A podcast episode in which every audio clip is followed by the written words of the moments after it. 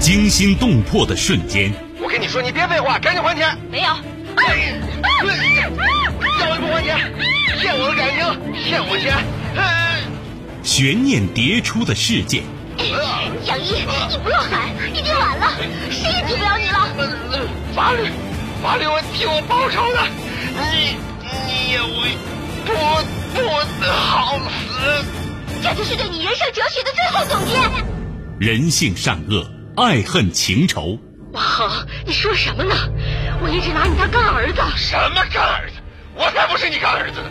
你我我告诉你，我就要跟你在一起，你赶紧跟他断绝关系。咱俩差着一辈儿呢，怎么在一块儿啊？你，我掐死你！谁是你今生难忘的人？谁没有今生难忘的事？难忘今生，淮南带您看尽世间百态。今生难忘，声音魅力，品味人情冷暖。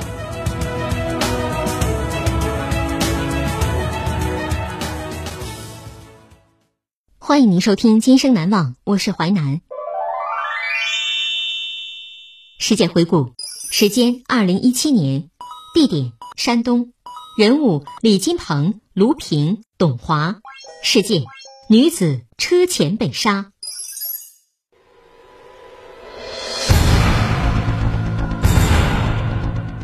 二零一七年十一月二十一号上午。东营市中级人民法院以抢劫、盗窃和非法持有枪支罪，对被告人李金鹏公开宣判，被告人李金鹏被判处死刑。女子车前被杀，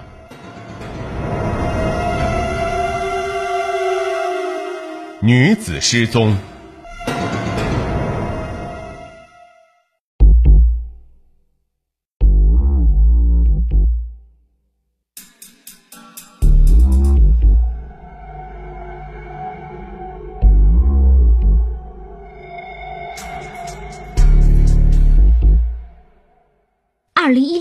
十一月二十七号上午，刚结婚两个月的卢平回到老家随礼。午餐后，她开车去商场上班。到了之后，卢平打电话给丈夫董华报平安，还发了一会儿牢骚，因为上班来迟了。董华安抚着妻子，并许诺第二天带她去外面吃饭。但是谁都没有想到，这个电话过后不久，两人竟从此阴阳相隔。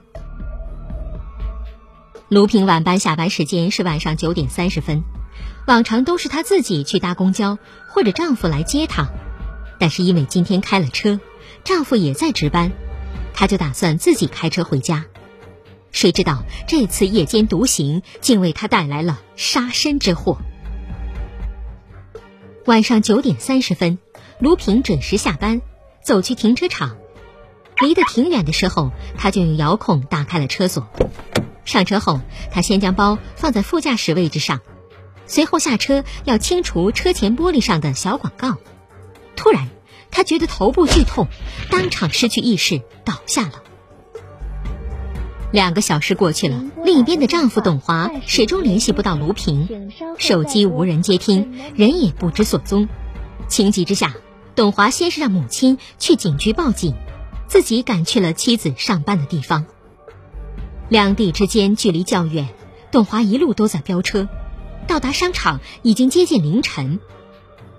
到那里之后，他发现商场早已关门，到处都空无一人。董华在黑夜里陷入了深深的恐惧中。他强忍泪水，逼着自己尽可能冷静下来，去回忆妻子出门前的穿衣打扮，然后在朋友圈中发出第一条寻人启事。这条消息立马被转发。越来越多的好心人参与其中，紧张的气氛迅速蔓延。几个小时后，一个监控录像使卢平的下落更加混乱。道路交叉口的监控视频屏幕显示，在卢平失踪数小时后，也就是第二天的零点二十分左右，本应向北行驶的白色奥迪竟向南行驶，与正常路线偏差了二十分钟的车程。而且驾驶人也不是卢平，是一个陌生男人。董华心里一沉，同样感受到危机的，还有密切关注这起案件的检察院的工作人员。东营市检察院赵检察官说：“当时出于专业敏感性，我一直关注微信中的相关信息。看到视频截图的时候，我认为不好。以前有很多类似的案例。根据办案经验，一旦犯罪嫌疑人上车，受害人的生命在狭小空间中势必面临最紧急的威胁。换句话说，这个女孩可能已经被杀。我脑子里还有一个问题：这个人到底是怎么坐上车的？是熟人犯罪吗？还是受害人没及时上锁？十一月下旬深夜，路上行人很少，但事件发生在相对繁华的地区。如果卢平要求帮助，则应该有人注意到异常情况。但事实是，全程都很安静。在这个漆黑的夜晚，发生了什么？卢平现在在哪里？董华和家人动员了许多亲戚和朋友去了解卢平的下落。他们没有放过每个交叉路口、分支路段、每个胡同、每个小巷。在接到卢平家人报案后，东营市东营区公安分局通过审查，并于当日立案侦查，迅速成立专案组。时间就是一切。如果能及早发现嫌疑犯，受害者将有第二次生存的机会。在一个深冬的夜晚，一个庞大的调查网遍布整个城市。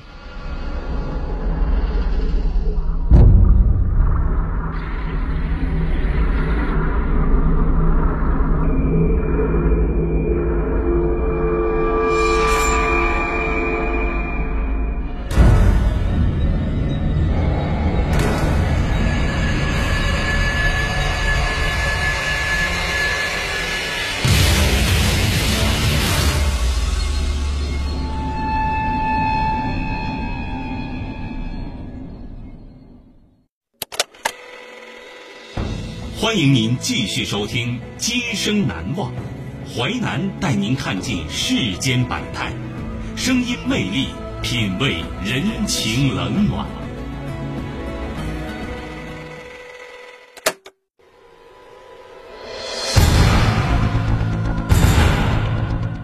二零一七年十一月二十一号上午，东营市中级人民法院以抢劫、盗窃。和非法持有枪支罪，对被告人李金鹏公开宣判，被告人李金鹏被判处死刑。女子车前被杀，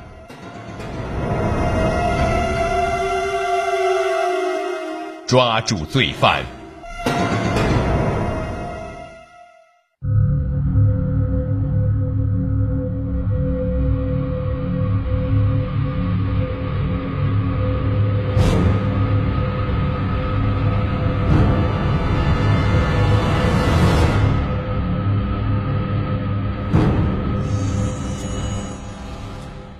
不久，犯罪嫌疑人被锁定。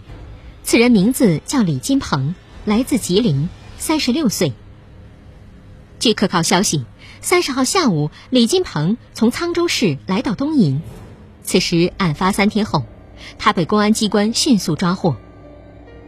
李金鹏的落网给卢平一家带来一线希望。找到他，是否意味着卢平可以生存？事实上，卢平已经死了。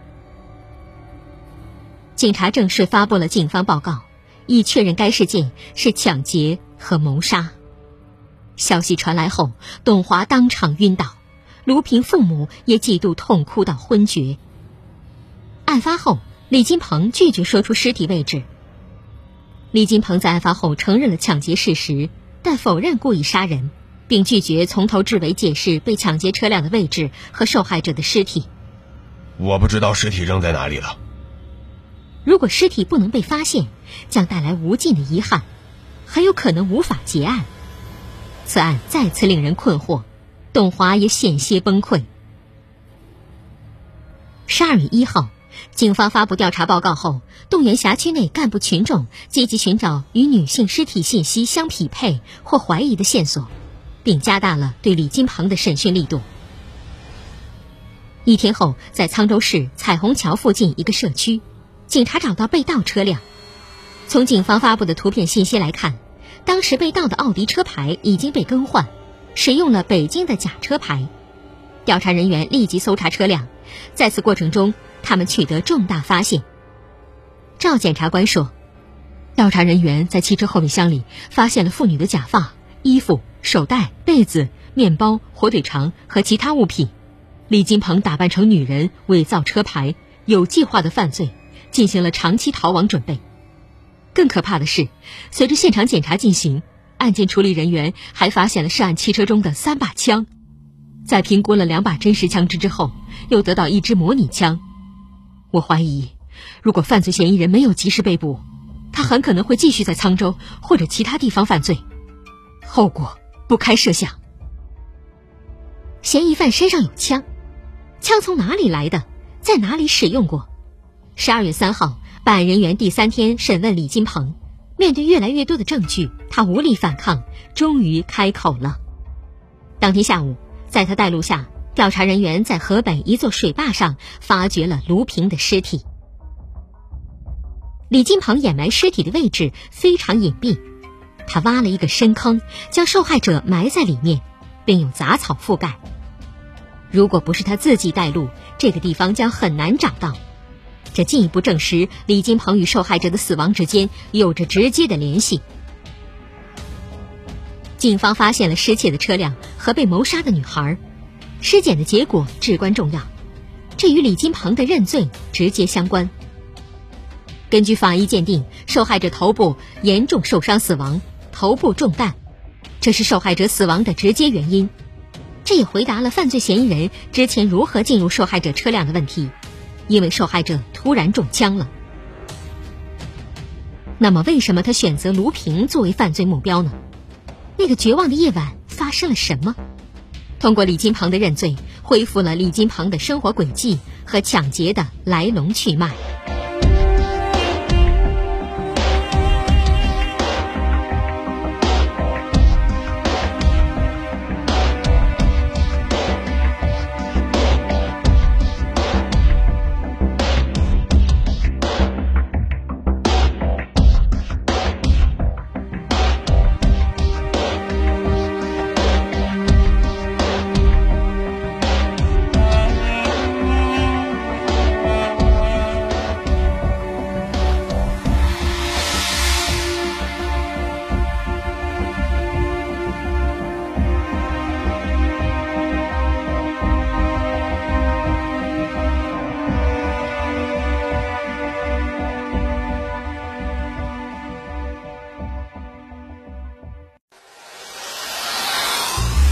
精彩的故事结构，新锐的声音制作，在纷繁复杂的真相与假象中，淮南用魅力声音解读世间百态，品味人情冷暖。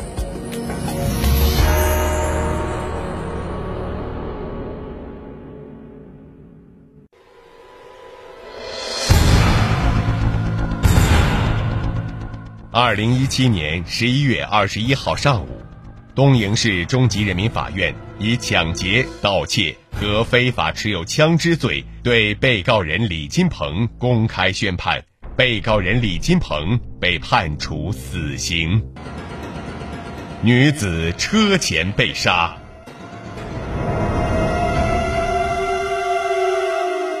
被判死刑。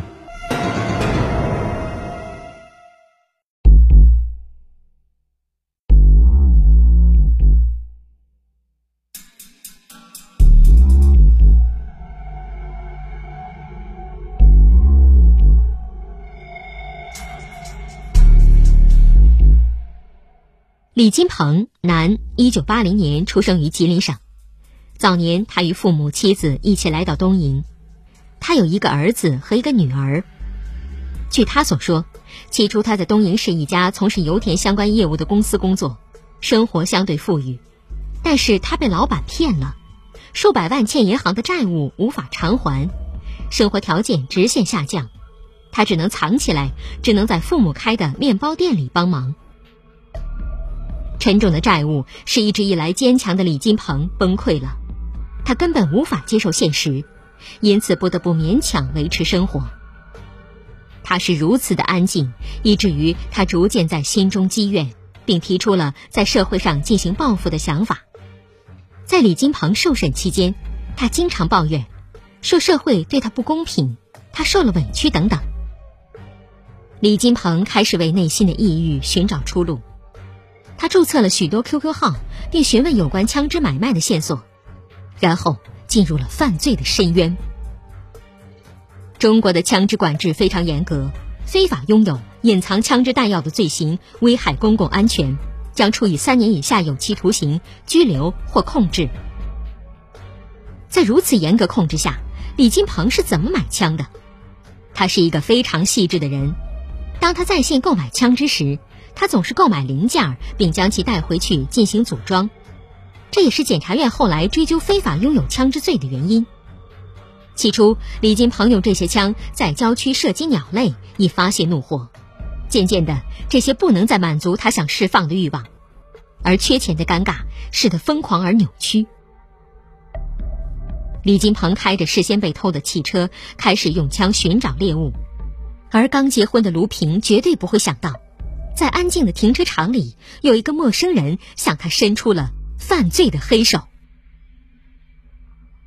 李金鹏开偷来的车在夜间寻找犯罪目标，当卢平到达停车场开车时。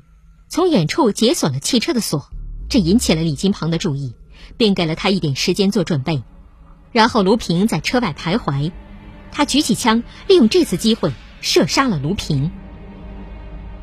卢平中枪之后便陷入昏迷，然后被经过乔装打扮的李金鹏捆绑着困在车的后排座位上。李金鹏将提前准备好的被盗车辆上的东西转移到奥迪车内，包括水、面包、棉被等，然后迅速逃离。逃逸过程中，卢平因为脑损伤严重而死亡。李金鹏将他身上的戒指、手镯等首饰全部拿走。二零一七年四月二号，东营市东营区检察院将该案提交东营市检察院审查起诉。李金鹏为什么涉嫌的是抢劫罪而非故意杀人罪呢？如果是以抢劫罪定罪的话，他是不是就会判的比较轻呢？对此，赵检察官说：“这个问题，当我们第一次见到受害者家人的时候，他们也表示过怀疑。实际上，抢劫罪并不一定比故意杀人罪的情节和量刑轻。抢劫罪的判处还包括无期徒刑和死刑。抢劫罪既包括对人的侵犯，也包括对财产的侵犯。如果犯罪者为窃取受害者的财产故意谋杀。”光是故意杀人罪不能涵盖李金鹏侵犯受害者财产合法权益的行为，而抢劫罪完全可以涵盖故意杀人罪和抢劫财产的行为。从一开始，李金鹏一直在辩称他不是故意杀人。经过审查，检察官认为他的说法完全站不住脚。犯罪嫌疑人冒充妇女用枪犯罪，捆绑和控制受害者，更换假车牌，逃避监视。掩埋尸体和其他行为，充分显示了他是有预谋的抢劫。此外，检察官根据公安机关移交的档案，经过认真分析证据，决定以李金鹏非法持有枪支罪起诉。二零一七年十一月二十一号，此案一审公开宣布，被告人李金鹏犯抢劫罪，判处死刑，剥夺政治权利终身，并没收全部个人财产。犯盗窃罪，判处有期徒刑三年，并处罚金一万元；犯非法持有枪支罪，判处有期徒刑三年，数罪并罚，决定执行死刑，立即执行。当公诉人在法庭上郑重地说出：“本案被告人李金鹏完全符合罪行极其严重的法律规定，建议合议庭对其判处死刑，立即执行。”坐在旁听席上的被害人家属全部起立，情不自禁地鼓起了掌，很多人流下了泪水。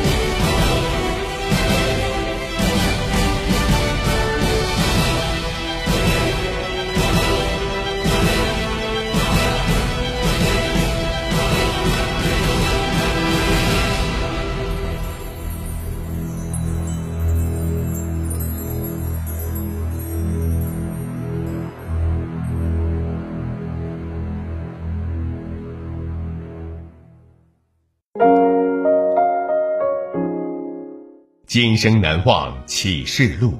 世间重大的罪恶，往往不是起因于饥寒，而是产生于放肆。亚里士多德。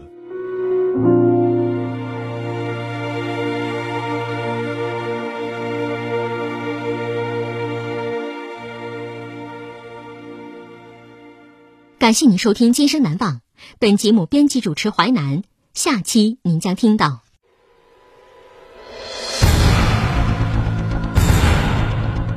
一名洗浴中心的老板因女服务生被客人殴打，和解时对方不给面子，于是第二天老板用手枪将客人杀死后驾车潜逃。四十一小时后，警方终于将其抓获。老板枪杀客人，今生难忘。首播时间：周一至周五十七点三十分至十八点。本节目可以在吉林广播网、蜻蜓 FM 在线点播收听。